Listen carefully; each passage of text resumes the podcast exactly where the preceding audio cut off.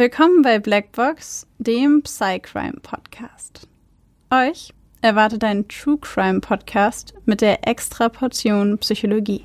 Ich bin Maxi. Und ich bin Babsi. Und bei uns geht es um wahre Kriminalfälle und die psychologischen Hintergründe davon. Wir schauen uns an, warum psychisch kranke Straftäter tun, was sie tun. Und wir erklären euch die psychischen Erkrankungen, die dahinter stehen. Einige unserer Fälle beinhalten ziemlich viel Gewalt, sowohl psychische, physische als auch mal sexuelle. Manchmal sind sie sehr detailreich beschrieben und oft auch nichts für schwache Nerven. Deswegen empfehle ich euch, auf eure Emotionen zu achten und sollte es euch zu viel werden, schaltet ihr besser ab. Wir haben euch gewarnt. Ab und zu passiert es auch, dass wir bei der Aufnahme lachen oder eine Bemerkung machen. Das ist nie respektlos gemeint. Das liegt eher daran, dass wir sehr tief in der Materie drinstecken und das alles mit Humor ab und zu mal ein bisschen auflockern. Also bitte nicht falsch verstehen.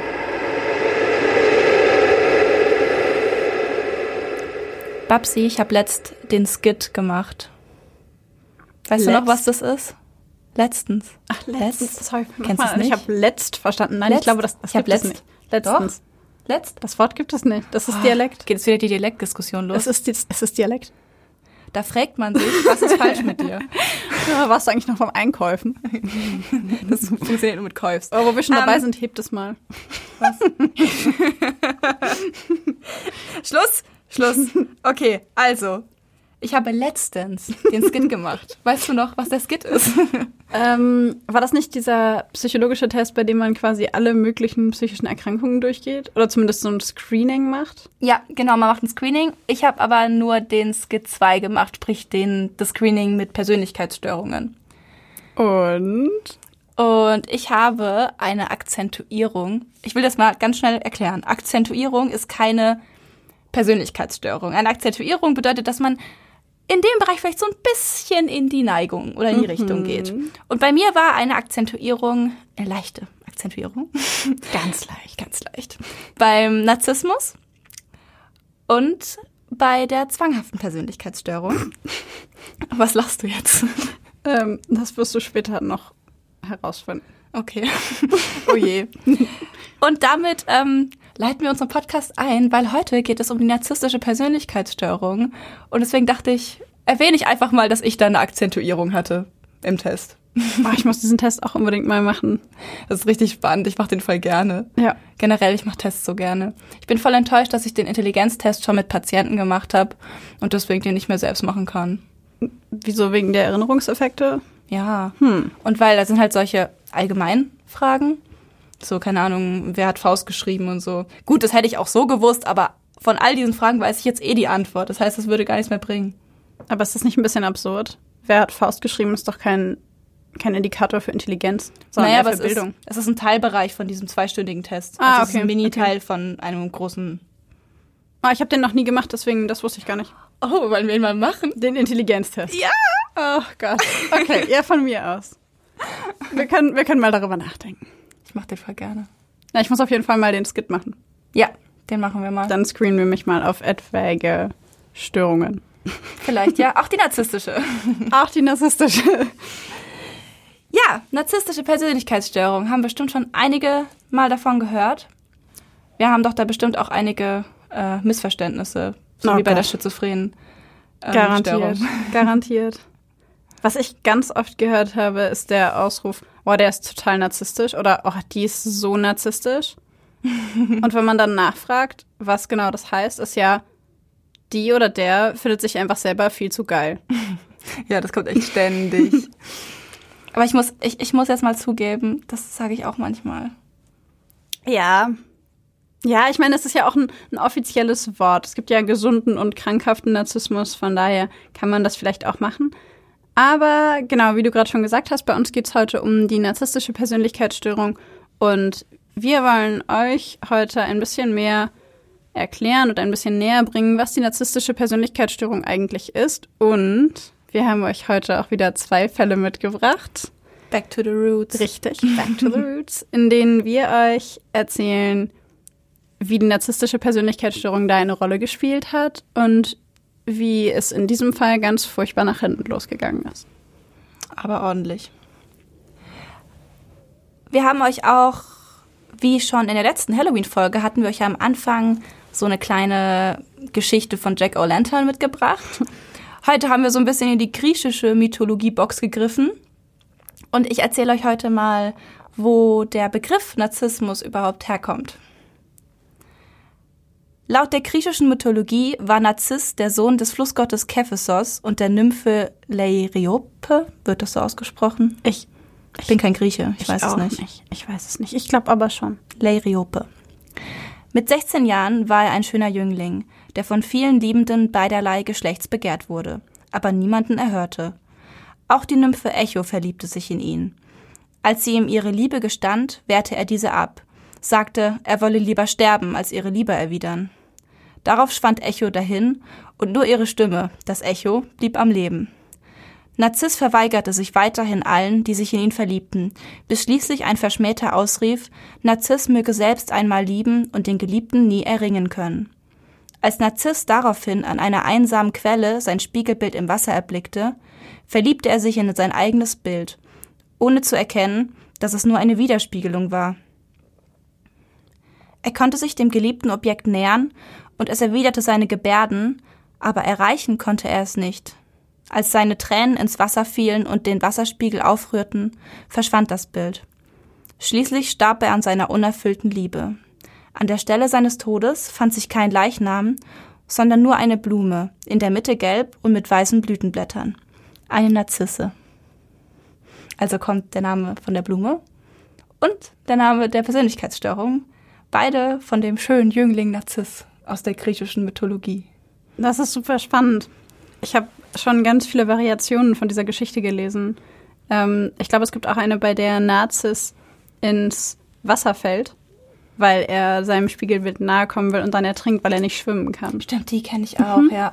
Also da gibt es ganz viele Abwandlungen, aber sie enden gefühlt traditionell alle tragisch. Ja, also die Grundessenz ist irgendwie immer die gleiche. Er verliebt sich in sein Spiegelbild und stirbt dann wegen unerfüllter Liebe oder wegen Ertrinken. Ertrinken. genau. Wir wollen uns heute allerdings nicht ganz so sehr an Mythen und Legenden halten, sondern ein bisschen mehr an der Wissenschaft orientieren, beziehungsweise an der Psychologie. Und in der Psychologie gehört die narzisstische Persönlichkeitsstörung nach dem ICD-10 zu den Persönlichkeits- und Verhaltensstörungen.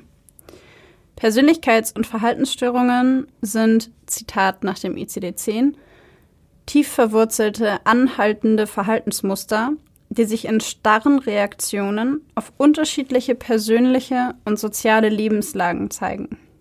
Sie verkörpern gegenüber der Mehrheit der betreffenden Bevölkerung deutliche Abweichungen im Wahrnehmen, Denken und Fühlen und in den Beziehungen zu anderen. Solche Verhaltensmuster sind meistens stabil und beziehen sich auf vielfältige Bereiche des Verhaltens und der psychologischen Funktionen. Häufig gehen sie mit einem unterschiedlichen Ausmaß persönlichen Leidens und gestörter sozialer Funktionsfähigkeit einher. Andere Beispiele für die Persönlichkeits- und Verhaltensstörungen sind die dissoziale Persönlichkeitsstörung, die Borderline-Persönlichkeitsstörung oder auch die ängstliche Persönlichkeitsstörung. Die machen wir auch noch in späteren Folgen. Ja, aber die spielen heute erstmal keine Rolle. Genau, die Symptome der narzisstischen Persönlichkeitsstörung sind ein übertriebenes Selbstwertgefühl, die Fantasie von eigenem grenzenlosem Erfolg, die eigene Ansicht absolut einzigartig zu sein, ein quasi fast grenzenloses Verlangen nach Bewunderung, sehr, sehr hohes Anspruchsdenken, das Ausnutzen zwischenmenschlicher Beziehungen für eigene Bedürfnisse, ein Mangel an Einfühlungsvermögen, narzisstische Menschen oder Menschen mit narzisstischer Persönlichkeitsstörung sind häufig sehr neidisch und arrogantes Verhalten gehört bei ihnen quasi dazu. Dazu muss man natürlich sagen, dass äh, gesunder, normaler Narzissmus nichts mit einer narzisstischen Persönlichkeitsstörung zu tun hat. Also bevor wir jetzt tiefer in das Reich der Persönlichkeitsstörungen hineingehen, nur mal ganz kurz irgendwie habe ich das Gefühl, dass wir das mal kurz erklären müssen oder aufklären müssen. Nicht, dass ihr jetzt alle denkt, oh mein Gott, ich glaube, ich bin narzisstisch narzisstisch zu sein ist prinzipiell erstmal gar nichts Schlimmes. Im Gegenteil, es ist unglaublich wichtig, dass jeder von uns ein gewisses Maß an Narzissmus besitzt ähm, oder eben diesen gesunden Narzissmus besitzt, um sich selber behaupten zu können gegen nicht konstruktive Kritik anderer Leute, das eigene Selbstbild aufrechtzuerhalten, sich selber anerkennen zu können und einfach ein gutes Selbstwertgefühl zu haben. Genau, ich meine, das als was Narzissmus ja immer falsch verstanden wird, dieses krasse Übermaß an Selbstliebe. Ein gewisses Maß davon brauchen wir ja alle. Genau. Oder ist sehr gesund. Ja, genau. Und deswegen ist Narzissmus, und das ist, glaube ich, der häufig sehr falsch verstandene Teil, Narzissmus als solches nichts Schlechtes. Im Gegenteil, es ist unglaublich wichtig, damit wir gut funktionieren. Der Begriff ist nur so unglaublich negativ behaftet, weil man dabei immer an die narzisstische Persönlichkeitsstörung denkt und an die Leute, mit denen man vielleicht gar nicht so gerne zu tun hat. Ja. Und um euch jetzt ein bisschen genauer noch erklären oder einführen zu können, darin, wie Narzissmus entsteht oder auch wo das Ganze herkommt, weil auch darüber gibt es sehr, sehr viele Irrtümer, haben wir uns einen Ausschnitt aus einem Buch über das Thema Narzissmus herausgesucht. Und zwar ist das das Buch Narzissmus, das innere Gefängnis von Heinz-Peter Röhr aus dem DTV-Verlag, falls es jemand nachlesen möchte. Und zwar entsteht die narzisstische Persönlichkeitsstörung häufig bereits in der Kindheit oder durch eine Kränkung in der Kindheit. Und wir haben da eine Stelle gefunden, die das, wie wir finden, ganz gut beschreibt. Kleine Kinder erleben sich als allmächtig, allwissend und grandios und wachsen erst allmählich in die äußere Wirklichkeit hinein. Wenn sie in ihren Bedürfnissen nicht genügend befriedigt werden, ziehen sie sich in ihre fantastische innere Welt zurück. Das ist ein ganz normaler Prozess, da sie so die Möglichkeit haben, sich vor einer grauen, mitunter ängstigenden und harten Welt zu schützen. Sie isolieren sich und bringen sozusagen den verletzlichen inneren Kern in Sicherheit. Geschieht dies auf dem Hintergrund einer leichten Kränkung und ist der Vorgang vorübergehender Natur, kann sich das Kind bald wieder öffnen und sich frei und sicher in seinem wahren Selbst fühlen. Tiefe Kränkungen oder ständige Belastungen stören jedoch die Entfaltung seiner Persönlichkeit. Ich glaube, das hatten wir auch schon das ein oder andere Mal. In unseren Fällen meinst du? Ja, genau. Ja, ab und zu passiert es bei unseren Tätern ja doch. Werden Grundbedürfnisse nach Aufmerksamkeit, Bestätigung, Zuneigung und Versorgung nicht genügend befriedigt, zieht sich das Kind immer mehr zurück in eine splendid isolation, in eine überlegene Isolation, frei nach dem Motto, ich benötige niemanden, ich bin viel besser als die Person, von der ich Liebe zu erwarten hätte, ich bin selbst mein Ideal. Was die Ablehnung verursacht hat, wird entwertet oder zerstört. Ich hasse dich dafür, dass du mir das nicht gibst, was mir zusteht, aber ich zeige dir meine Bedürftigkeit nicht. Normalerweise besteht eine Spannung zwischen dem, was ein Mensch ist, und dem, was er glaubt sein zu müssen. Menschen mit gesundem Narzissmus wissen, dass sie nicht perfekt sein müssen, dass sie nicht allen überlegen sein müssen, dass sie versagen dürfen, etc. und trotzdem richtig sind. Bei Menschen mit einer narzisstischen Persönlichkeitsstörung wird das selbst aufgeblasen. Das, was sie sind, und das, was sie glauben sein zu müssen, ist verschmolzen zu einem grandiosen Selbst. Sie identifizieren sich in der Fantasie mit dem eigenen Idealbild, um auf diese Weise Unabhängigkeit von der Bewertung durch andere herzustellen. Die negativen Anteile, die nicht ins Ideal passen, werden verdrängt und oft auf andere projiziert. Diese Idealisierung der eigenen Person und der eigenen Fähigkeiten ist hochgradig realitätsfern und führt dazu, dass diese Menschen nicht mehr deutlich erkennen können, wer sie wirklich sind. Ich finde wirklich dieses, dieser Abschnitt, den du jetzt vorgelesen hast, man merkt einfach, dass es mal wieder eine Erkrankung ist, die eigentlich aus richtig traurigen Umständen entsteht. So ein Kind, was zu wenig Bedürfnisse erfüllt bekommt oder zu wenig Aufmerksamkeit bekommt und dann irgendwie sich selbst als Vorbild nimmt und meint, ich brauche deine Liebe jetzt nicht mehr, ich bin mein eigene, ich bin mir selbst genug, keine Ahnung. Aber auf so irgendwie, eine verzweifelte ja, genau. Art und Weise, ja. Es ist irgendwie, wie, ja, wie so ein Verzweiflungsherz, so ich krieg's nicht von dir, also schaffe ich das schon selbst, aber eigentlich geht das nicht. Natürlich nicht. Und das finde ich, ich fand es auch super traurig. Also als ich angefangen habe, über Narzissmus mehr zu lesen, war ich sehr traurig bei dem, was ich so herausgefunden habe, weil das, wie Narzissten in der, also wie Menschen mit einer narzisstischen Persönlichkeitsstörung wahrgenommen werden, ist halt das absolute Gegenteil von dem, wie das entstanden ist. Ja. Also was nicht heißt, dass Menschen mit einer narzisstischen Persönlichkeitsstörung nicht häufig sehr unangenehm sein können, um Gottes Willen. Aber ich finde, an dem Beispiel zeigt sich halt mal wieder richtig gut, dass bei den meisten psychischen Erkrankungen da irgendwann mal ein, ein Mensch an einem Punkt war oder ein Kind an einem Punkt war, in dem dieses Kind einfach nicht mehr wusste, was zu tun ist und einfach sehr, sehr verletzt wurde. Voll. Ja. Im Grunde kann man festhalten, dass Narzissten zum einen eben dieses Motiv nach Anerkennung haben, wie ich ja gerade auch ähm, vorgelesen habe, dass sie halt ein sehr großes Bedürfnis danach haben, dass sie positives Feedback über die eigene Person bekommen. Und auf der anderen Seite wollen sie halt sehr autonom sein. Sie wollen irgendwie eigene Entscheidungen über das eigene Leben treffen und sich unabhängig machen, um eben unabhängig von den Beurteilungen anderer Menschen zu sein, was halt ein unglaubliches Paradox ist, wenn man mal darüber nachdenkt. Und häufig haben sie eben aufgrund dieser frühkindlichen Erfahrungen sehr negative Beziehungsschemata, wie zum Beispiel, dass man in Beziehungen kritisiert, abgelehnt oder abgewertet wird, dass es quasi nie genug ist oder dass man kontrolliert wird. Und deswegen versuchen Menschen mit narzisstischen Persönlichkeitsstörungen häufig auf zwei unterschiedliche Arten und Weisen dieses Bedürfnis nach Anerkennung, Liebe und Nähe und gleichzeitig Autonomie und Bewunderung zu erreichen – und das ist das, was man häufig von außen sieht. Und zwar haben diese Menschen, wenn sie versuchen, das zu kompensieren, in sich drin unterschiedliche, man kann es fast schon Glaubenssätze nennen, mhm. dass sie zum Beispiel sagen, vermeide Abwertung und Kritik. Also Kritik ist böse, Abwertung ist böse, sei erfolgreich, um Anerkennung zu halten, sei der oder die Beste, sei nicht angreifbar, vermeide es, kontrolliert zu werden, sei nicht abhängig. Und all das eben, um möglichst autonom zu bleiben. Und auf der anderen Seite hört man ja häufig von Menschen mit narzisstischer Persönlichkeitsstörung, dass sie sehr manipulativ sind. Mhm. Und der Grund dafür ist, dass Menschen mit narzisstischer Persönlichkeitsstörung ein so geringes Selbstwertgefühl haben, dass sie nicht glauben, dass andere Menschen sie als Person anerkennen könnten, solange sie keine besonderen Leistungen zeigen.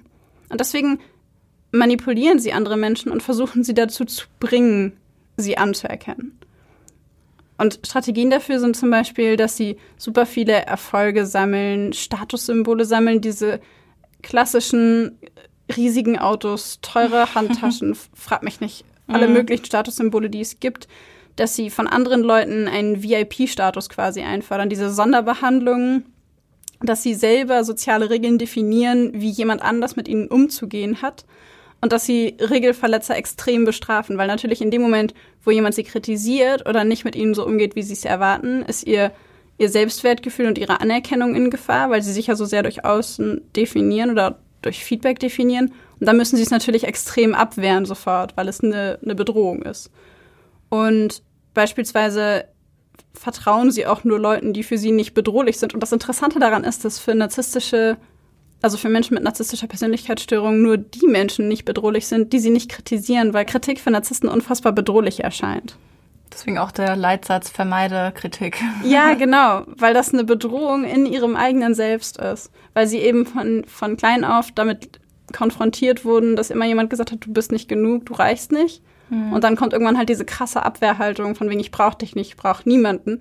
Und gleichzeitig müssen sie aber die ganze Zeit allen anderen beweisen, dass sie gut sind und diese Anerkennung gebrauchen und benutzen. Und im Grunde ist es ein unglaubliches Paradoxon, ein unglaubliches Spannungsfeld, in dem sich der Narzisst da bewegt. Ja, ja, Spannungsfeld dachte ich mir gerade auch. Das ist ja, das hört sich dermaßen anstrengend an, ständig da diese, diese Waage zu halten. Ja, und nach außen halt immer was zeigen zu müssen, das sie innerlich gar nicht fühlen, weil ja. nach außen zeigen sie ja immer so ein unglaubliches Selbstbewusstsein und eine unglaubliche Arroganz auch anderen Leuten gegenüber und Ignoranz.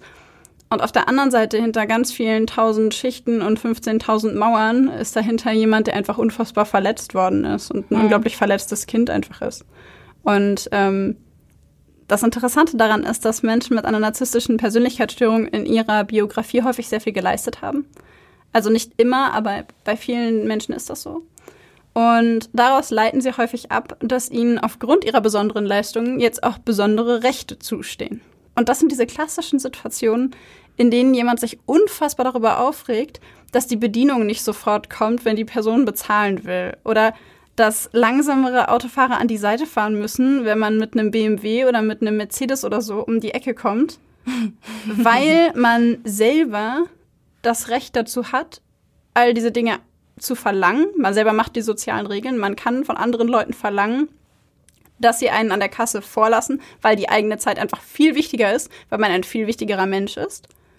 Und auf der anderen Seite bestrafen Narzissten die Menschen, die sich dementsprechend nicht so verhalten. Also Leute, die einen zum Beispiel nicht vorbeilassen.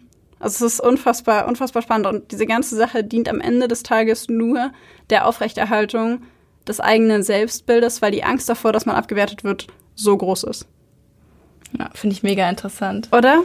Ah, ich finde es auch, ich sag aber so unangenehm, wenn man auf der Autobahn fährt und dann kommt da echt so ein Porsche, was weiß ich, und drängelt so richtig unangenehm. Und ich in meinem klaren Audi sitze da so, kann so maximal 180 fahren und denke mir so, geh weg da hinten. Ich gehe ja gleich zur Seite.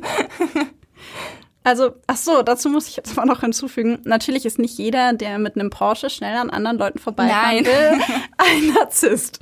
Also das müssen wir noch mal, glaube ich, kurz verdeutlichen. Aber das waren so klassische Beispiele ähm, für Situationen, in denen Narzissten sich so verhalten würden. Aber Drängeln ist trotzdem uncool. Ja, Drängeln ist nicht cool. Genau. Und wie immer würde ich sagen, fassen wir noch einmal kurz zusammen, was ist eine narzisstische Persönlichkeitsstörung? Narzissten haben ein zumindest vorgeschobenes, übertriebenes Selbstwertgefühl, haben Fantasien grenzenlosen Erfolgs, haben die Ansicht, selbst einzigartig zu sein, haben ein unglaubliches Verlangen nach Bewunderung, hohes Anspruchsdenken an sich selbst, nutzen zwischenmenschliche Beziehungen aus, haben einen Mangel an Einfühlungsvermögen, sind sehr neidisch häufig und sehr arrogant. Ja. Ich habe noch so ein paar Background-Fun Facts in Klammern gefunden zum Narzissmus. Und zwar haben Studien gezeigt, ich weiß gar nicht, ob du das wusstest, dass äh, Männer generell häufiger narzisstisch sind als Frauen. Das wusste ich tatsächlich nicht. Ja, das, ich habe so eine Seite gefunden, wo alles so zusammengefasst wurde. Spannend. Und es war richtig cool, was da alles so stand. Mhm. Ähm, auch, was eigentlich, finde ich, für mich auch irgendwie offensichtlich ist, dass soziale Netzwerke ähm, Narzissten also dass Narzissten aktiv soziale Netzwerke suchen und sich da präsentieren. Natürlich ist es ja das perfekte, ja, absolut perfekte Plattform für einen Narzissten, sich da als Person zu vermarkten, sich da in seinen besten Seiten zu zeigen, Anerkennung zu erhalten. Ja. Ähm, von daher gab es da auch als Studie das Ergebnis, dass soziale Netzwerke das schon pushen, aber es war auch irgendwie offensichtlich für mich. War so, ja, macht, macht, schon Sinn. Ja, die Frage ist natürlich, ob die Tatsache, dass wir einen Podcast machen, nicht auch schon was damit zu tun hat. Also ich meine, da geht's ja eigentlich schon los, wenn wir ehrlich sind. Ja, Akzentuierung, ne? ähm, die Prävalenzrate, eine narzisstische Persönlichkeitsstörung zu entwickeln, liegt übrigens wie bei der Schizophrenie bei einem Prozent. Das heißt, ein Prozent der Gesamtbevölkerung erkrankt im Laufe ihres Lebens an der narzisstischen Persönlichkeitsstörung.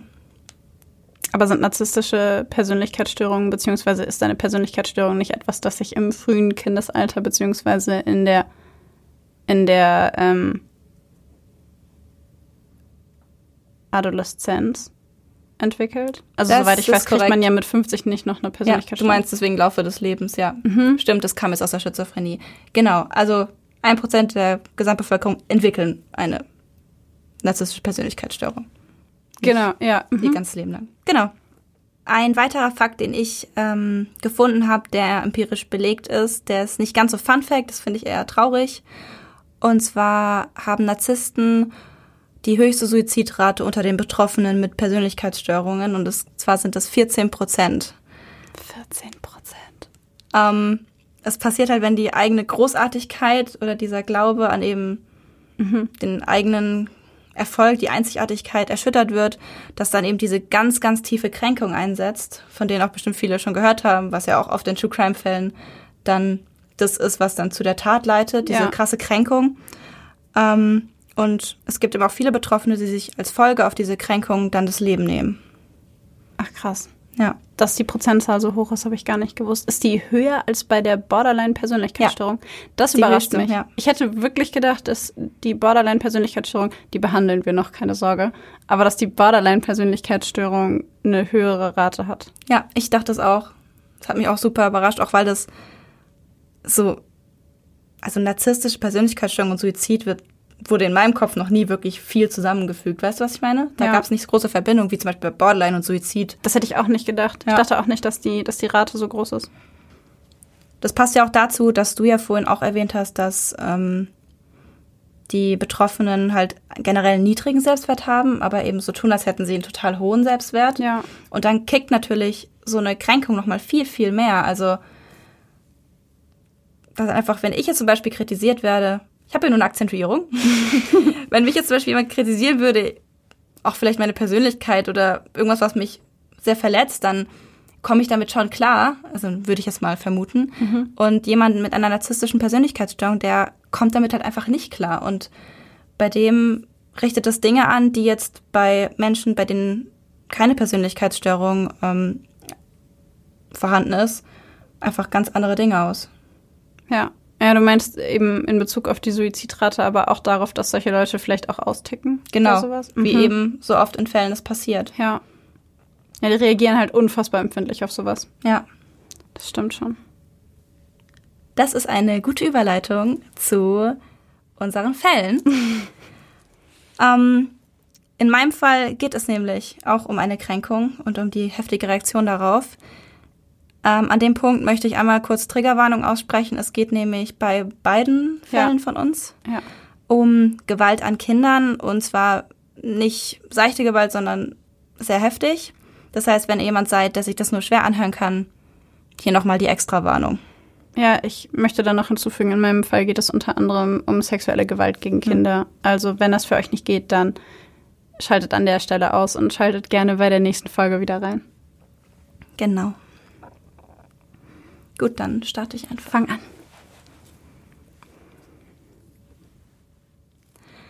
Ein Big Mac-Menü bitte.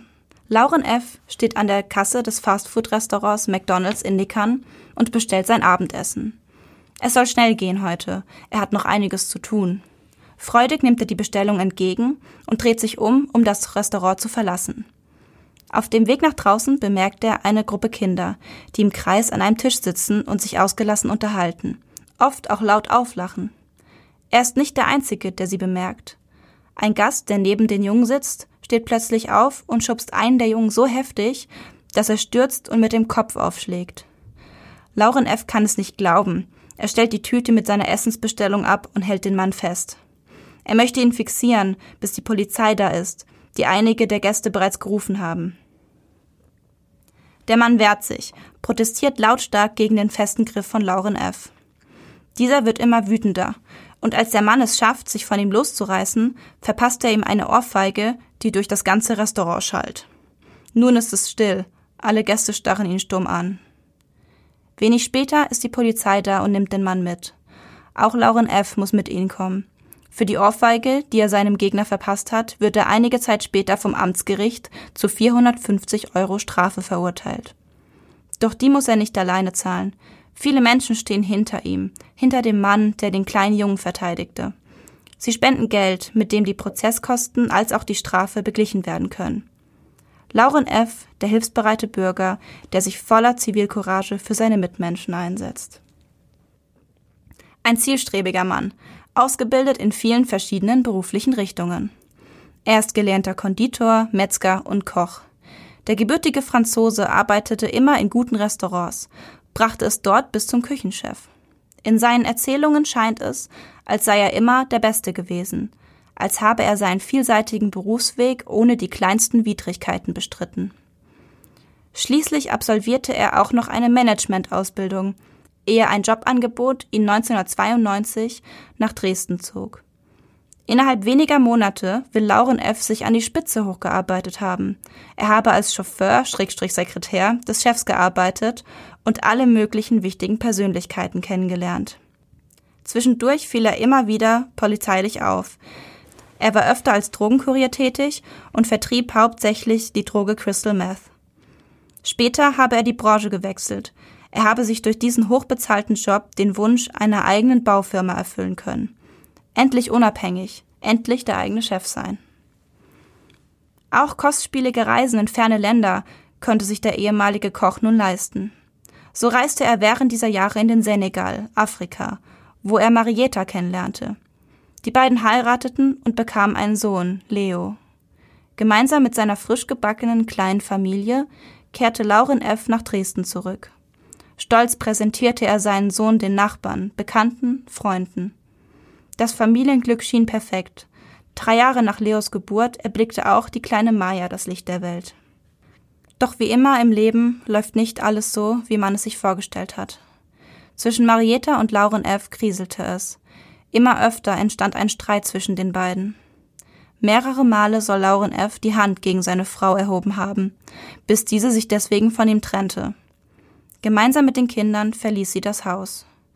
Nachbarn berichten, dass Lauren F. öfter im Wohngebiet zu hören war, wie er auf der Terrasse seines Hauses vor Wut geschrien hätte. Sonst beschreiben ihn die Anwohner als freundliche und kommunikative Person, als angenehmen Gesprächspartner. Man grüßte sich, kam immer gut miteinander aus. Auch die Baufirma von Lauren F. geriet ins Wanken. Der Franzose kam immer mehr in finanzielle Schwierigkeiten, musste all seine Immobilien abstoßen. So auch das Haus, in dem er gemeinsam mit seiner Familie wohnte. Nun wohnte er an dem Ort zur Miete, den er früher sein eigen nannte. Zusätzlich dazu drohte ihm ein längerer Haftaufenthalt. Wegen massiven Drogenhandels sollte er für mehrere Jahre hinter Gittern kommen. Am 9. Mai 2019 erhält die Polizei einen Anruf. Eine Frau gibt an, ihre Nachbarn würden sich furchtbar streiten, so sehr, dass sie sich Sorgen mache, es könnte eskalieren. Ein anderer Anrufer berichtet davon, dass ein Mann eine Frau gewürgt und geschlagen hatte, er habe allerdings von ihr abgelassen, als die Anwohner zu Hilfe eilten. Die Beamten, die wenig später vor dem Haus halten, finden ein schreckliches Bild vor. Dort liegen die leblosen Körper von Maya, Leo und Marietta. Während Marietta schwer verletzt überlebt, kommt für Maya und Leo jede Hilfe zu spät. Was ist passiert? Wir drehen die Zeit um einige Stunden zurück. Maya und Leo sind bei ihrem Papa zu Besuch.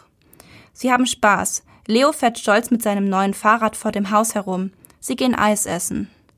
Marietta telefoniert an diesem Tag mit Maya.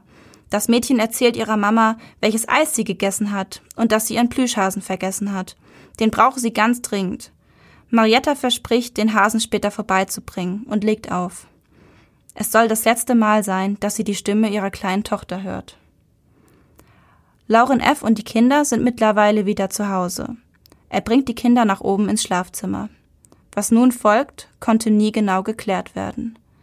Sicher ist jedoch, dass Lauren F. seinem fünfjährigen Sohn und der zweijährigen Tochter die Hände um den Hals legt und zudrückt. Er drückt so lange, bis Maya und Leo das Bewusstsein verlieren.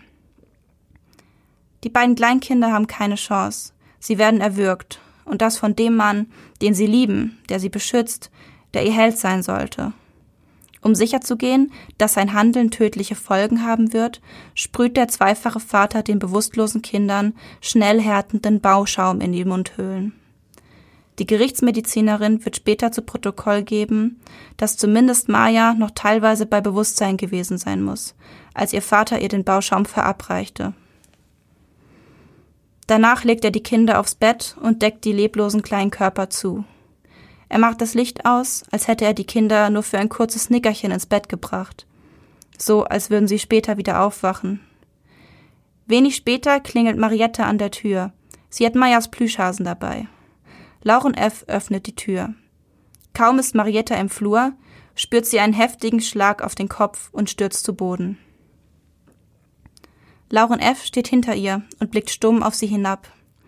Marietta schießt das Adrenalin durch die Adern. Sie ist erfüllt von Angst. Panisch rappelt sie sich auf und versucht, sich an Lauren F. vorbeizudrücken und das Haus zu verlassen. Doch ihr Ex-Mann ist stärker als sie. Er hält sie fest, schlägt sie immer wieder mit geballten Fäusten. Auch sie spürt seinen Würgegriff um den Hals. Auch sie verliert das Bewusstsein. Während diesem Kampf hört sie immer wieder seine Stimme. Heute wirst du sterben. Erst im Krankenhaus wacht Marietta wieder auf. Viel zu schnell erhält sie die Nachricht, die der größte Albtraum jeder Mutter ist. Ihre beiden Kinder sind tot. Getötet von ihrem Mann, dem Mann, dem sie einst so vertrauensvoll in die neue Heimat folgte. Lauren F. befindet sich zu diesem Zeitpunkt bereits in Polizeigewahrsam. Dort bleibt er, bis im Frühjahr 2020 die Verhandlung beginnt.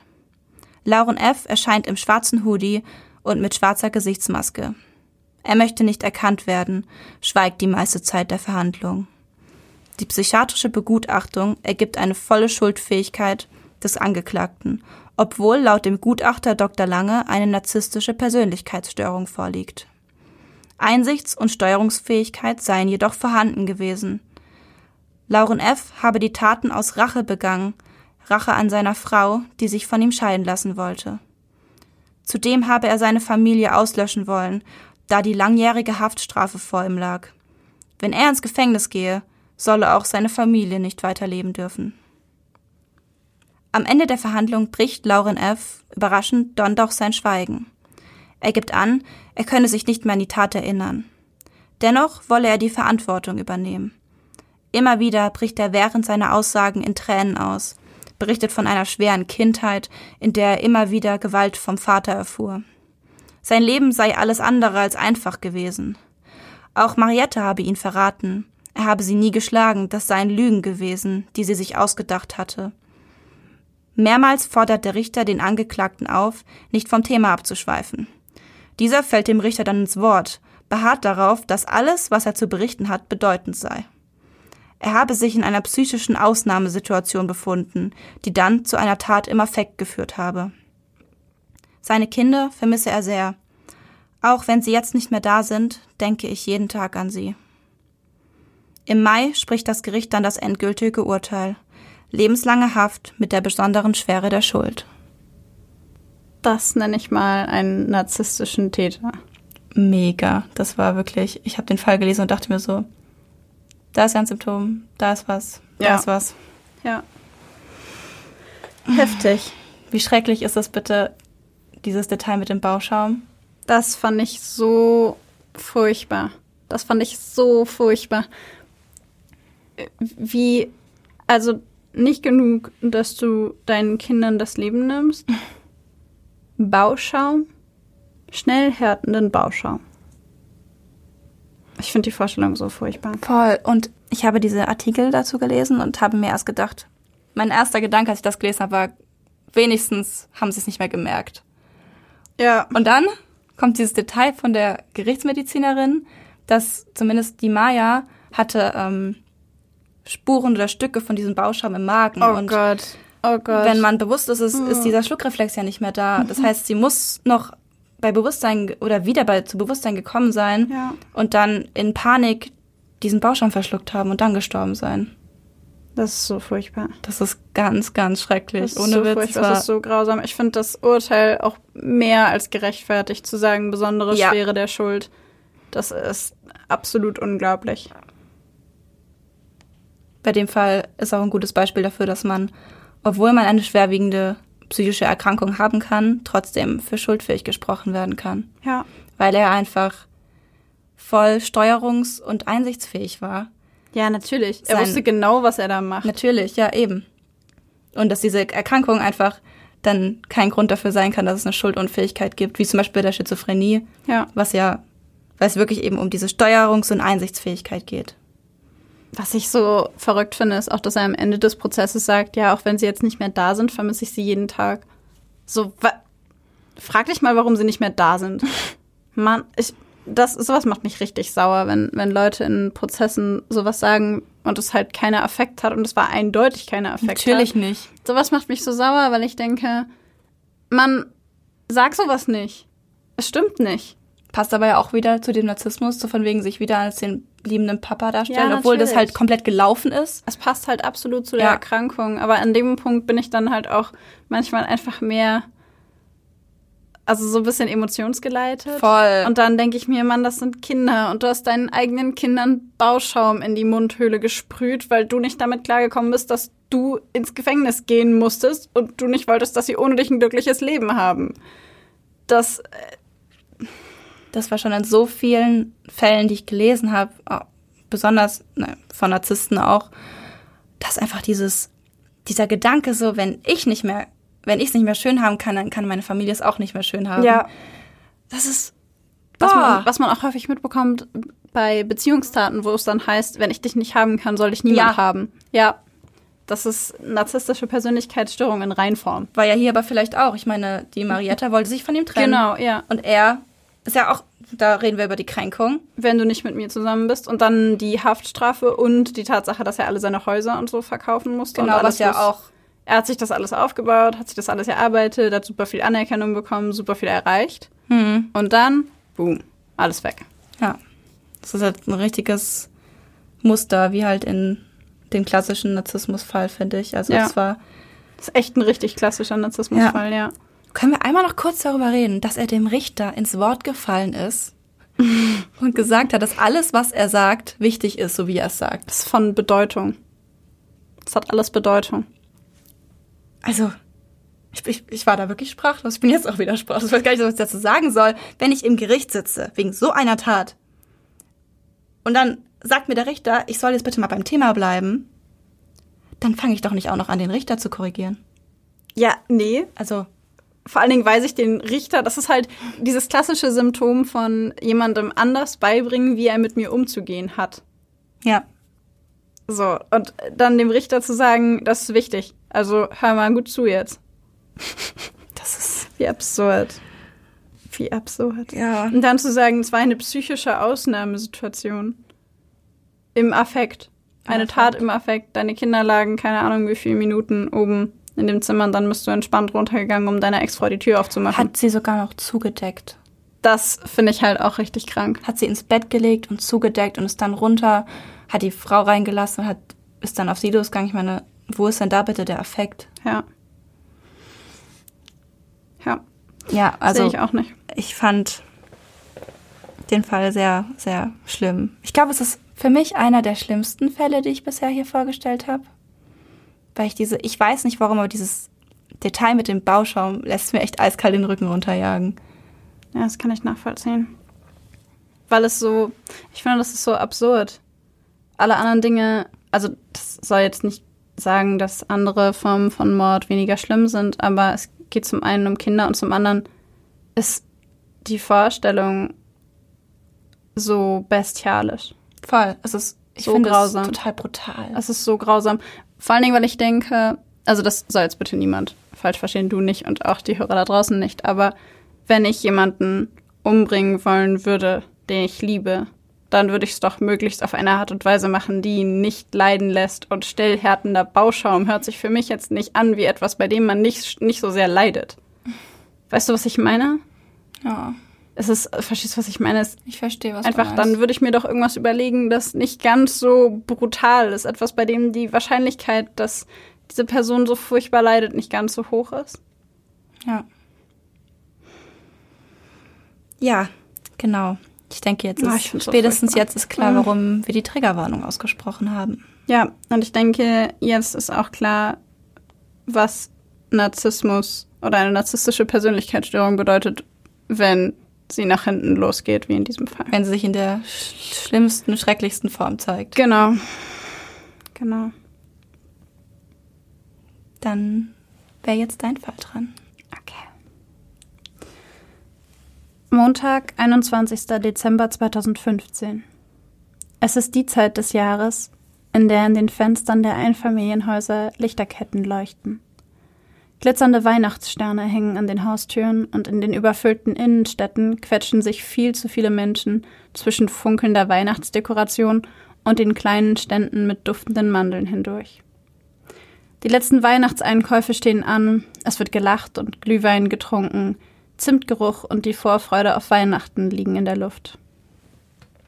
In der Schweizer Gemeinde Rupperswil im Kanton Aargau, etwa 40 Kilometer entfernt von Zürich, lebt die 48-jährige Carla S. gemeinsam mit ihren beiden Söhnen Darwin, 13, und Dion, 19 Jahre alt, sowie ihrem Lebensgefährten Georg M. in einem Einfamilienhaus. Die Einfahrt ist weihnachtlich geschmückt. In den Nachbargärten blinken kleine Rentiere und leuchtende Weihnachtsmänner. Es ist eine ruhige Gegend.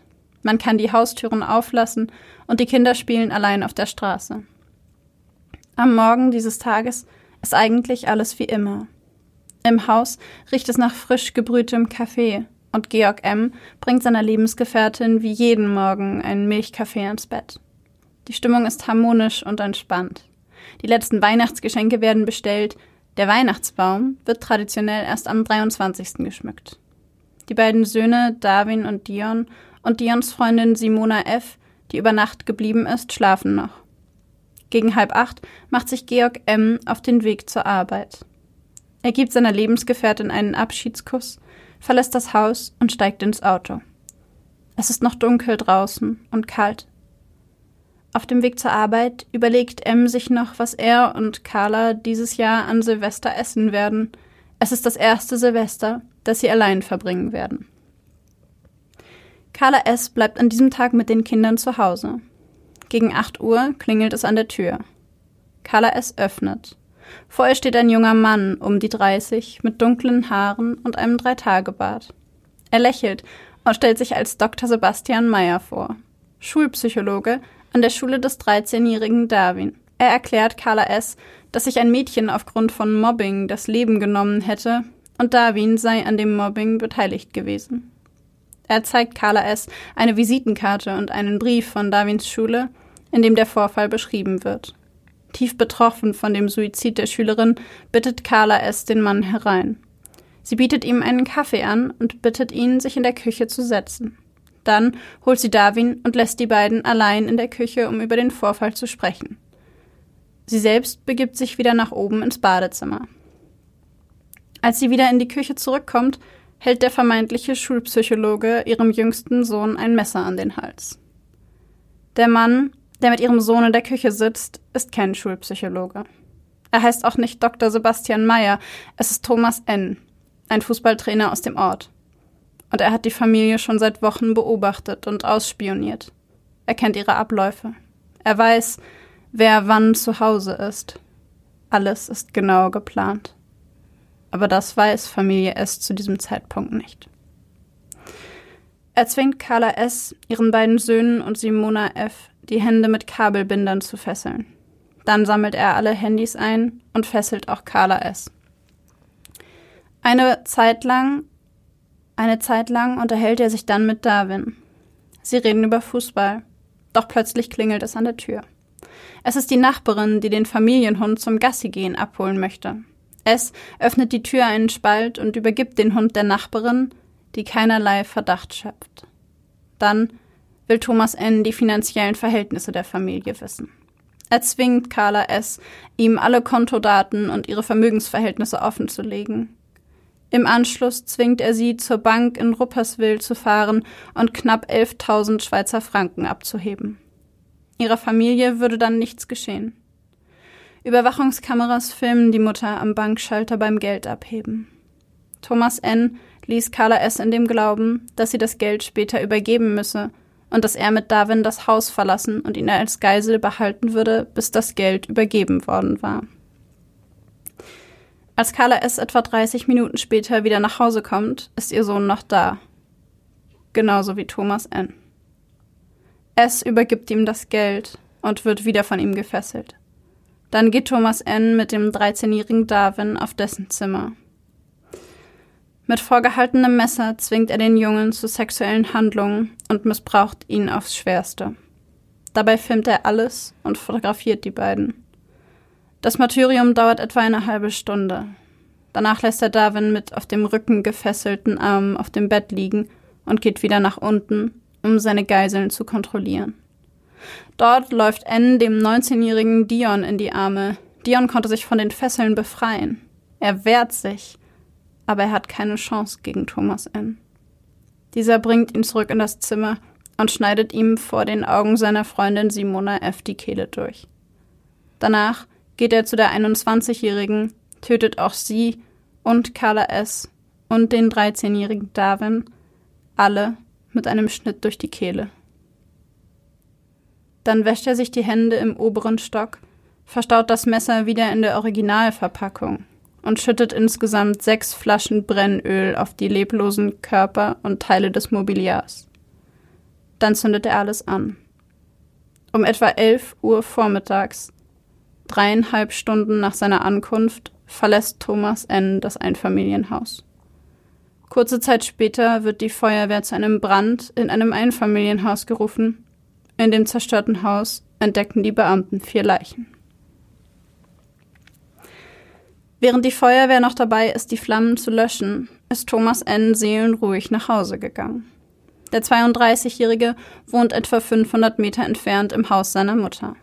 Nach der Tat duscht er, geht gemeinsam mit seiner Mutter und den beiden Huskies spazieren und trifft sich abends mit Freunden zum Essen. Gemeinsam fahren sie noch ins Casino in Zürich. Dort zockt er mit dem Geld, das er von der wehrlosen Familie am selben Morgen erpresst hat.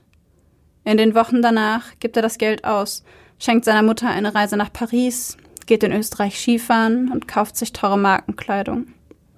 Sein Leben hat sich nach der Tat nicht verändert. Keiner der Menschen in seinem Umfeld merkt ihm etwas an. Und die Polizei tappt im Dunkeln. Es gibt keine Zeugen. Niemand hat ihn gesehen.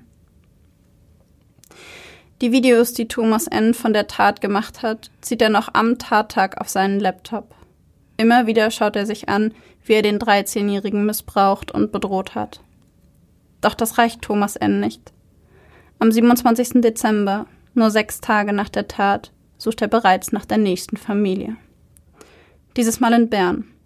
Er legt sich ein Notizbuch an und sammelt darin Bilder von Jungen zwischen 11 und 15 Jahren sowie den dazugehörigen Namen und Wohnort. All dies, während er in einem Starbucks um die Ecke sitzt und Kaffee trinkt. Die Berner Familie ruft N dann am 12. und am 14. Januar 2016 auch über Festnetz an. Als jemand abhebt, gibt er an, sich verwählt zu haben. Er sucht nach der nächsten Familie, nach der nächsten Gelegenheit. Auch bei einer Familie in Solothurn ruft er an, eine Dreiviertelstunde von Rupperswil entfernt. Am 26. Januar 2016 sucht er sich eine Unterkunft dort in der Nähe und beginnt ihren Tagesablauf auszuspionieren. Die Polizei hat zu diesem Zeitpunkt immer noch keine heiße Spur für den Vierfachmord und setzt eine Belohnung von 100.000 Franken für den Hinweis aus, der zum Täter führt. Nie zuvor in der Schweizer Kriminalgeschichte ist eine derart hohe Belohnung ausgesprochen worden. Selbst Akte XY beginnt Dreharbeiten zu dem Fall, um ihn im Fernsehen auszustrahlen und nach Hinweisen zu fahnden. Aber dazu kommt es gar nicht mehr. Am 11. Mai 2016 fährt Thomas N. dann erneut nach Solothurn. In seinem Rucksack befinden sich Kabelbinder, eine Visitenkarte eines Schulpsychologen und ein angebliches Schreiben der Schulbehörden. Die Blutflecken der ersten Tat auf seinem Rucksack hat er mit schwarzem Edding übermalt. Mit dem Auto seiner Mutter fährt er zu dem Haus der Familie. Dieses Mal jedoch weicht er von seinem Plan ab. Er klingelt nicht bei der Familie, er fährt mit dem Auto an dem Haus vorbei und begeht die Tat nicht. Einen Tag später wird er in einem Café in Aarau gestellt. Die Polizei äußert sich nie dazu, wie sie den Täter gefunden haben. Es werden DNA-Spuren und Fingerabdrücke vermutet. Andere Quellen behaupten, die Polizei wertete die Mobilfunkdaten aus und identifizierte ihn so. Als die Polizei Thomas N. in diesem Café 146 Tage nach der grausamen Tat in Rupperswil verhaftet, stehen in seinem Notizbuch die Namen von elf weiteren Jungen im Alter von elf bis 14 Jahren. Auf seinem Computer finden die Beamten 1004 pornografische Videos und 10.489 pornografische Bilder, welche er aus dem Internet heruntergeladen hatte. In seinem Rucksack sind Fesselmaterialien und eine alte Armeepistole. Am 7. September 2017 erhebt die Staatsanwaltschaft Lenzburg-Aarau Anklage gegen Thomas N. wegen mehrfachen Mordes, mehrfacher räuberischer Erpressung, mehrfacher Freiheitsberaubung, mehrfacher Geiselnahme, mehrfacher sexueller Handlungen mit einem Kind, mehrfacher sexueller Nötigung, Brandstiftung, mehrfacher strafbarer Vorbereitungshandlungen und mehrfacher Pornografie. Als am 13. März 2018 dann der Prozess vor dem Bezirksgericht Lenzburg beginnt, kommen weitere Details zu der Tat ans Licht, über die 60 Journalistinnen und Journalisten von 35 teils internationalen Medienhäusern berichten. Thomas N. hatte Darwin, den jüngeren der beiden Söhne, bereits mehrfach auf der Straße gesehen, hatte sogar zufällige Begegnungen inszeniert und ihn beobachtet. Als N. nach dem Motiv für die Taten befragt wird, schweigt er. Erst in den nächsten Verhandlungstagen, von denen es insgesamt vier geben soll, zeigt sich nach und nach ein Bild von dem Täter. Er behauptet, er habe das Geld gebraucht. Seiner Mutter habe er immer gesagt, er würde derzeit seinen Doktor in Medizin machen. Dass er nicht einmal einen Bachelorabschluss habe, habe er seiner Mutter nicht sagen können. Ein Raubüberfall sei das kleinere Übel gewesen, verglichen damit, seiner Mutter die Wahrheit zu sagen. In einer der nächsten Verhandlungen gibt er zu Protokoll, es sei um seine pädophilen Fantasien gegangen. Die habe er ausleben wollen. Schließlich behauptet er, es sei zu Beginn nur um das Geld gegangen und dann um die Auslebung seiner pädophilen Fantasien. Als der Richter ihn nach dem Grund für die Tötungen befragt, nuschelt N. Es ginge darum, die Taten zu vertuschen, um Angst und um Schande. Auch die Gutachten der beiden psychiatrischen Sachverständigen werden im Zuge der Verhandlungen gehört. Einer attestiert eine zwanghafte, der andere eine narzisstische Persönlichkeitsstörung. Für beide Persönlichkeitsstörungen gibt es Anzeichen. Für die narzisstische Persönlichkeitsstörung spricht beispielsweise die Begründung, warum N ausgerechnet Medizin studieren wollte und dies vor seiner Mutter ja auch behauptete. Es ging ihm nicht um sein Interesse an dem Fach, sondern nur um das Prestige, das mit dieser Berufsgruppe einhergeht. Bei Ns Pädophilie sind sich beide Gutachter allerdings einig. N selbst sagt, er habe die Tat als ein Konstrukt in seinem Kopf gehabt. Es sei nur ein Gedankengespiel gewesen, über das er mit niemandem habe reden können. Für mehr als ein halbes Jahr. Dabei habe er sich selbst immer wieder gesagt, dass es nur ein Konstrukt sei und dass er keine Angst haben müsse, dass er es tatsächlich tue, solange es nur ein Konstrukt sei. Bis zum 21. Dezember 2015. Thomas N. wird am 16. März 2018 in allen Punkten schuldig gesprochen und zu einer lebenslangen Freiheitsstrafe, das bedeutet in der Schweiz 15 Jahre, verurteilt. Zusätzlich wurde er zu einer ordentlichen Verwahrung verurteilt. Er kann also frühestens nach 17 bis 20 Jahren aus dem Gefängnis entlassen werden. Reue zeigt der Verurteilte kaum, und die Tränen, welche ihm während der Verhandlungen die Wangen hinabliefen, wirkten für die Anwesenden eher wie Selbstmitleid und nicht für Bedauern. H. legt Berufung gegen die ordentliche Verwahrung ein. Die Staatsanwaltschaft fordert in der Berufung die lebenslange Unterbringung. Am 13. Dezember 2018 bestätigte das Aargauer Obergericht im Berufungsprozess die ordentliche Verwahrung. Die Verteidigung prüft derzeit einen Weiterzug an das Bundesgericht. Ich habe das Gefühl, heute haben wir richtig krasse Fälle irgendwie. Das ja. ist irgendwie heute eine krasse Folge. Schon wieder Kinder. Schon wieder Kinder. Aber eine ganz andere Form ja. von Narzissmus. Also fand ich eine andere Total, Form. ja. Es ist ja auch. Ich weiß gar nicht, was ich sagen soll gerade. ja, also auf jeden Fall total anders. Ich fand es halt so krass, dass er in erster Linie die Taten begangen hat, weil er seiner Mutter nicht sagen konnte, dass er nicht Medizin studiert und er Geldsorgen hatte. Mhm. Und er konnte ihr nicht sagen, dass er gerade keinen Doktor in Medizin macht. Und deswegen hat er diese Taten begangen und dann, also in den Verhandlungen hat er auch gesagt, ja, und dann war er halt da und eigentlich wollte er nur Geld stehlen. Aber dann dachte er, dass er es ja verbinden kann mit seinen sexuellen Neigungen und dann kann er seine Fantasien auch in die Tat umsetzen. Und gleichzeitig wollte er aber nicht, dass, dass es rauskommt, der Raub und auch die pädophilen Neigungen nicht, weil er sich so geschämt hat dafür. Und ja. dann ja alles aufgeflogen wäre, sein komplettes Konstrukt, also hat er sie alle umgebracht.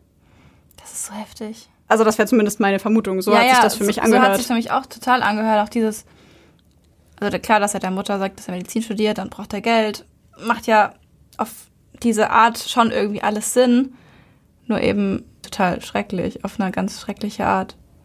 Also es macht halt in dem Konstrukt Sinn. Aber ich fand es einfach so krass, weil er ja auch danach noch herumgefahren ist und noch nach anderen Jungen gesucht ja. hat.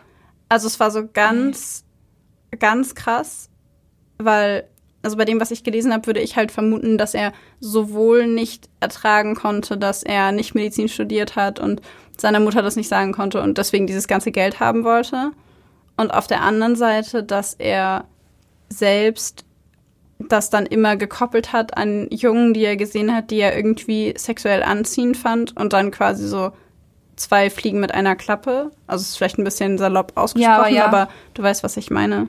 Mir hat sich doch die Frage gestellt, was, was ist vielleicht, also was da überhaupt das Hauptmotiv war davon, weißt du? Weil wenn er ja so aktiv auch die Jungen gesucht hat, ähm, ob diese beiden Motive nicht mindestens gleich wichtig waren und nicht irgendwie das mit dem Geld das Wichtigste war und die Jungen dann eine Nebenerscheinung waren, eben mit diesem zwei Fliegen mit einer Klappe, sondern dass es vielleicht gleichwertig war oder vielleicht sogar die sexuelle Befriedigung sogar vielleicht sogar noch wichtiger, wenn er aktiv nach diesen Jungen gesucht hat und diese Listen geführt hat. Ja, der, der Richter hat ihn auch gefragt und meinte, Herr N., was, was hat Sie dazu gebracht, diese Tötungen zu begehen? Sie haben, also er hätte ja auch im Grunde die Familie nur in Anführungszeichen ausrauben oder nur in Anführungszeichen ja. erpressen können. Aber er hat, er hat vier Menschen ermordet für am Ende des Tages 11.000 Franken. Und er hätte theoretisch ja auch, also es ist jetzt vielleicht schwierig formuliert, ich hoffe, mich versteht niemand falsch, aber er hätte ja theoretisch auch einen Jungen missbrauchen können, ohne gleich vier Menschen umzubringen. Ja. Also mir, mir erschließt sich der Aufwand irgendwie nicht im Verhältnis dazu. Dass die Tötung da keinen Sinn macht. Genau. Ja. Und das hat auch bis zum Schluss niemand so richtig verstanden. Und er selber hat auch nur gesagt, aus Angst und aus Scham. Und ich könnte mir halt einfach vorstellen, dass er unbedingt verhindern wollte, weil es in sein narzisstisches Selbstbild nicht reingepasst hat, unbedingt verhindern wollte, dass jemals rauskommt, dass er den Jungen missbraucht hat mhm. und dass jemals rauskommt, dass er Geld gestohlen hat oder sonst irgendwas. Also mag ja sein, dass es angefangen hat mit dem Gedanken von Raub und dann in was Pädophiles umgestiegen ist oder noch eine eben diese sexuelle Komponente noch mit reingekommen ist. Aber die Tatsache, dass er alles komplett ausgelöscht hat. Ich meine, er hat das ganze Haus angezündet. Warum zündet man es an? Warum zündet man Leichen an? Eigentlich nur, um das wäre vielleicht dann zur Vertuschung. Genau. Das anzünden. Ja, das hatte ich jetzt aber auch, wäre auch meine erste Idee gewesen. Was ich auch noch ganz schrecklich fand, war die Vorstellung, wenn jetzt der Mann wieder nach Hause kommt. Das, ja. Ich habe ähm, manche von den Informationen aus dem Buch oder aus einem Ausschnitt von dem Buch, das der Lebensgefährte geschrieben hat. Das war für den natürlich ähm, mega der Schock. Also in dem Buch wird es auch beschrieben, dass er quasi von der Arbeit nach Hause kommt und sein Haus steht in Flammen und überall ist Feuerwehr. Also ich habe es nicht mehr hundertprozentig im Kopf, mhm. wie das abgelaufen ist, aber er hat in diesem Buch die Trauer und das Trauma, auch was er erlitten hat, verarbeitet. Das Buch heißt Für immer die unfassbare Tat von Rupperswil und ihre Folgen und ist von dem Lebensgefährten geschrieben worden. Ich habe nur einige Ausschnitte mir davon angeschaut. Ich habe das Buch nicht komplett gelesen. Dafür hat die Zeit nicht gereicht, leider. Aber ich fand es echt sehr, sehr berührend geschrieben. Das glaube ich. Also es hat mich wirklich traurig gemacht. Einfach weil man in diesem Buch so, so sehr spürt, was es für ihn für ein Schock gewesen ist und wie groß die Sehnsucht ist. Also mich hat das echt mitgenommen, als ich das gelesen habe. Auch wenn es nur Ausschnitte waren, aber ja. Das, ähm, da ich es nicht komplett gelesen habe, weiß ich nicht, ob ich es empfehlen kann, aber das, was ich davon gelesen habe, fand ich sehr berührend. Hm. Ja, ich stelle es mir total schrecklich vor. Ich glaube, das Buch möchte ich auch mal lesen. Werd, ja. Werde aber bestimmt auch traurig werden. Vielleicht werde ich weinen. Ja, aber ich glaube, es ist, ich meine, das ist ja normal, wenn man sich mit sowas beschäftigt. Was ist eigentlich ordentliche Verwahrung? Ist das sowas, was speziell in der Schweiz gemacht wird? Oh ja, ja, stimmt, das habe ich gar nicht erklärt. ähm, ordentliche Verwahrung. Also in der Schweiz gibt es drei unterschiedliche Formen von Verwahrung. Einmal die kleine Verwahrung, die ordentliche Verwahrung und die lebenslängliche Verwahrung. Das ist sowas ähnliches wie bei uns der Maßregelvollzug oder die Sicherungsverwahrung. Und die kleine Verwahrung ist zum Beispiel ähm, eine stationäre therapeutische Maßnahme, die das Gericht anordnet, ähm, das funktioniert da häufig in Kombination mit einer Haftstrafe, die kürzer ist als fünf Jahre, wenn zum Beispiel die Tat ähm, ja, mit einer psychischen Störung in Zusammenhang steht und zu erwarten ist, dass durch diese therapeutische Maßnahme der Täter nicht noch einmal eine solche Tat aufgrund dieser psychischen Störung begehen wird. Mhm. Also so wie Maßregelvollzug Leid. Genau, so könnte man es okay. nennen, Maßregelvollzug Leid. Dann gibt es die ordentliche Verwahrung. die wird beispielsweise aufgrund von Persönlichkeitsstörungen oder psychischen Störungen des Täters ausgesprochen und die wird nach der abgesessenen Haftstrafe vollzogen. Das heißt, in unserem Fall hat der Täter 15 Jahre bekommen und nach diesen 15 Jahren muss er dann noch in die ordentliche Verwahrung. Ach, krass. Genau. Und Okay. da hat er dann, also im Grunde ist es wie eine Maßnahmevollzugseinrichtung oder eine Strafanstalt. Mhm. Und ähm, der Täter kann dann früher entlassen werden, wenn es so eine Gefährlichkeitseinstufung gibt, ein bisschen wie bei uns. Mhm. Ähm, allerdings erst nach der Probezeit. Und die Probezeit dauert zwischen zwei bis fünf Jahren. Deswegen habe ich auch gesagt, er kann frühestens in 17 bis 20 Jahren entlassen werden. Also zu dem Zeitpunkt, wo er verurteilt wurde. Mhm. Weil die Probezeit eben so lange dauert. Und es kommt auch mal ein bisschen drauf an, ähm, ob man ihn quasi, ähm, also ob man glaubt, dass er immer noch gefährlich ist. Ja. Und dann hat die Schweiz noch ein ganz verrücktes, also ein ganz interessantes System. Und zwar haben sie eine lebenslängliche Verwahrung. In dem Moment, wo der Richter oder die Gutachten davon ausgehen, dass der Straftäter nicht therapierbar ist, können sie die lebenslängliche Verwahrung anordnen. Und das ist, ist im Grunde sowas wie Sicherungsverwahrung. Ähm, und tatsächlich ist da eine frühere Entlassung oder Hafturlaub ausgeschlossen. Die Täter werden tatsächlich, tatsächlich bis an ihr Lebensende verwahrt. Krass. Und es gab bei Thomas N. eine unglaubliche Diskussion darüber, weil es die ganze Zeit dieses Hin und Her gab zwischen der Staatsanwaltschaft, die gesagt hat, lebenslängliche Verwahrung, der ist nicht therapierbar. Und auf der anderen Seite die Verteidigung, die gesagt hat, der ist therapierbar. Auf jeden Fall kann man den therapieren, deswegen machen wir eine ordentliche Verwahrung, weil wenn er dann irgendwann nicht mehr gefährlich ist, können wir ihn wieder rauslassen. Mhm.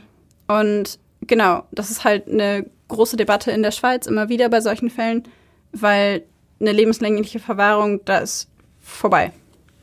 Krass. Finde ich heftig. In Deutschland gibt es sowas ja gar nicht. Ich meine, selbst wenn ein Täter die Sicherungswahrung bekommt, kann er trotzdem rauskommen. Weißt du, was ich meine? Also Ja. das heißt ja nicht, dass er sein ganzes Leben lang dann im Gefängnis bleibt. Ja. Finde ich krass, dass es in der Schweiz sowas gibt. Ja, es ist total Das verrückt. wusste ich gar nicht. Also, es gibt nur, was es, das Einzige, was es gibt bei der lebenslänglichen Verwahrung ist, dass immer wieder geprüft werden muss, ob es neue wissenschaftliche Erkenntnisse gibt. Und wenn es neue wissenschaftliche Erkenntnisse gibt, die darauf hinweisen, dass der Täter doch noch therapiert werden könnte, dann muss man das erneut prüfen. Ah ja, das macht Sinn. Genau, aber solange, das, solange es das nicht gibt und der Täter als extrem gefährlich gilt, hat er eine lebenslängliche Verwahrung und kommt nie wieder raus. Krass. Ich fand das auch krass. Ich hätte meine, das auch nicht gedacht. Das ist ja, wäre ja bei uns so eine Wiener Mischung aus Sicherungsverwahrung, wo man aber schon wieder rauskommen kann. Und Maßregelvollzug, wo du ja, wenn du durchgehend gefährlich bist und ständig als gefährlich eingeschätzt wirst, ja, theoretisch auch bis zu deinem Lebensende sitzen kannst. genau, nur dass in Ja. der Schweiz von vornherein gesagt wird, du bist nicht therapierbar und deswegen Mhm. wirst du für immer gefährlich sein. Ja. Feierabend. Heftig. Ja, ich war auch total fasziniert. Ich habe mich noch nie mit dem, mit dem Gesetz beziehungsweise Strafgesetzbuch oder dem, dem System, dem Strafsystem der Schweiz beschäftigt. Ich auch nicht.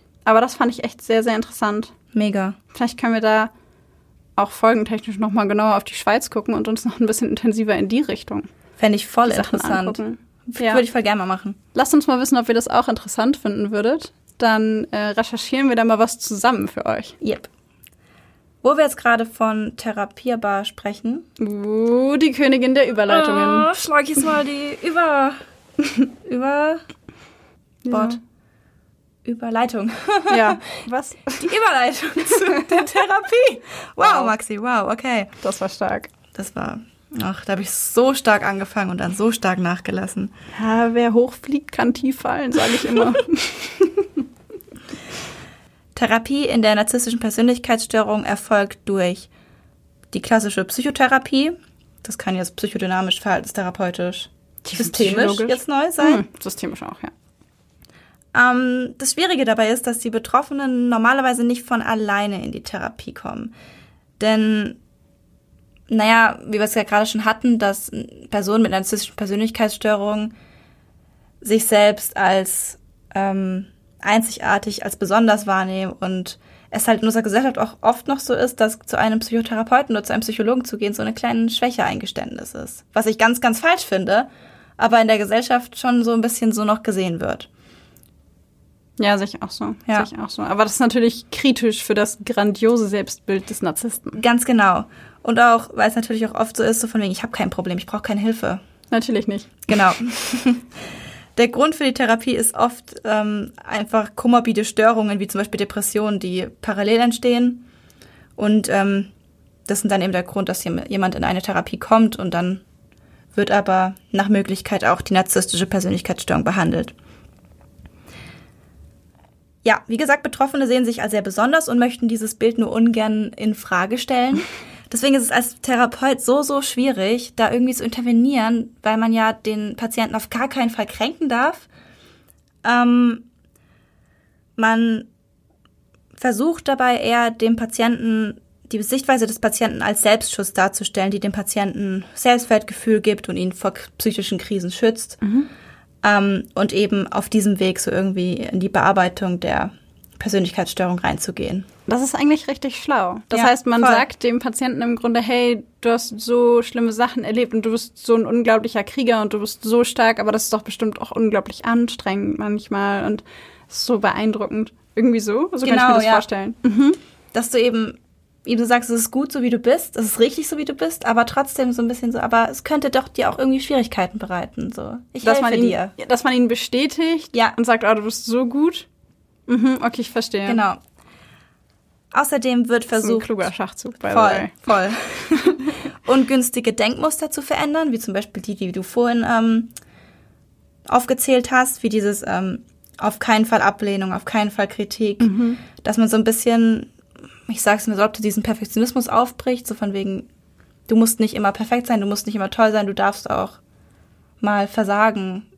Dieses, dieses starre Muster quasi so ein bisschen aufzulösen. Genau, diese Denkmuster aufzulockern. Ähm, einfach deswegen, damit das Selbstwertgefühl der Patienten nicht mehr so stark an der Meinung von anderen Menschen zu orientieren ist und dass sie einfach mit Kritik auch besser umgehen können, weil Kritik kriegen wir halt leider alle immer im Alltag irgendwie mit und Ja. damit muss man halt klarkommen können. Selbstliebe ist doch auch so ein Thema dabei, oder? Total. Ein gesundes Maß an Selbstliebe zu haben. Ja, überhaupt erstmal eins aufzubauen. Ja. Selbstwertgefühl und Selbstliebe. Genau, und die eben auch gut zeigen zu können. Ja. Die Prognose dabei ist gespalten. Also es kann sein, dass da eine sehr günstige Prognose ist.